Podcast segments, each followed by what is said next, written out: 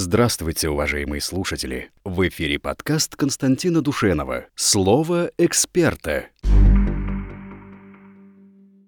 Константин Душинов.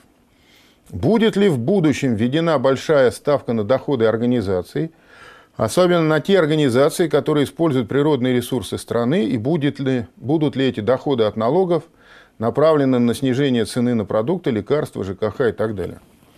Александр, а вот что вы называете большой ставкой на доходы? Налоги.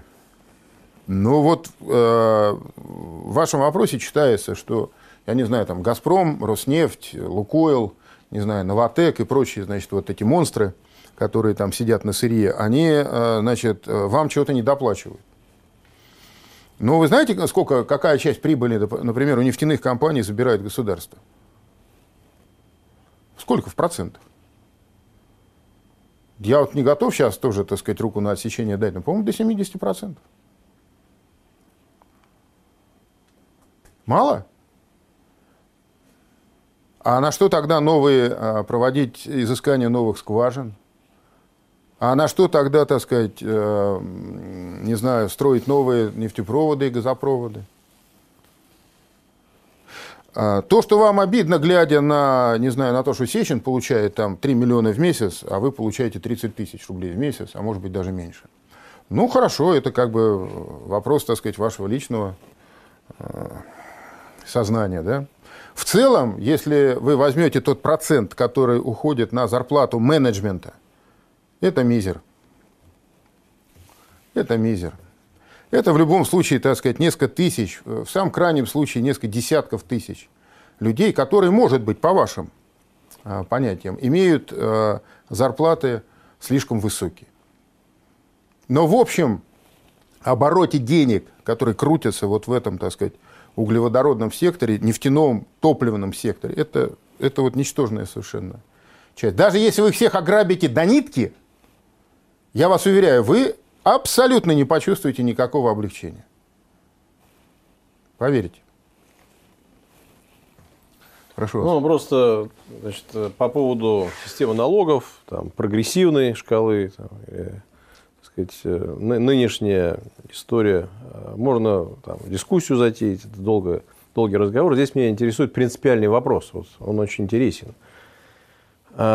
Вот был такой вице-премьер Лившиц время, при Ельцине. И он так бросил фразу, которая стала исторической, он сказал, олигархи, надо делиться. Делиться.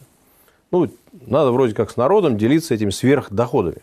Но сейчас часть у нас там промышленности национализирована, но тем не менее там вот этот менеджмент, который получает эти там, сверхдоходы, есть разные на этот счет сведения, но тем не менее.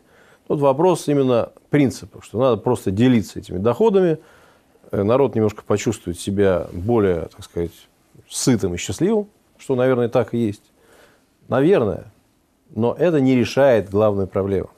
Это не решит проблему. Вот если все немножко там так, подкопят жирок, так сказать, все немножко так приобретут какую-то материальную базу, это не решит задачу на будущее страны. Вот в этом вся проблема. Что в данном случае социальная справедливость, как это ни странно, это прекрасная вещь, великолепная. Она способствует э, смягчению нравов, укреплению государства и так далее. Но, тем не менее, социальная справедливость не спасет страну.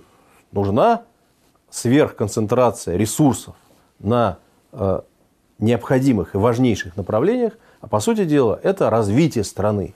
И для этого нужно прежде всего образование – причем а, высшее образование бесплатное и очень сильное.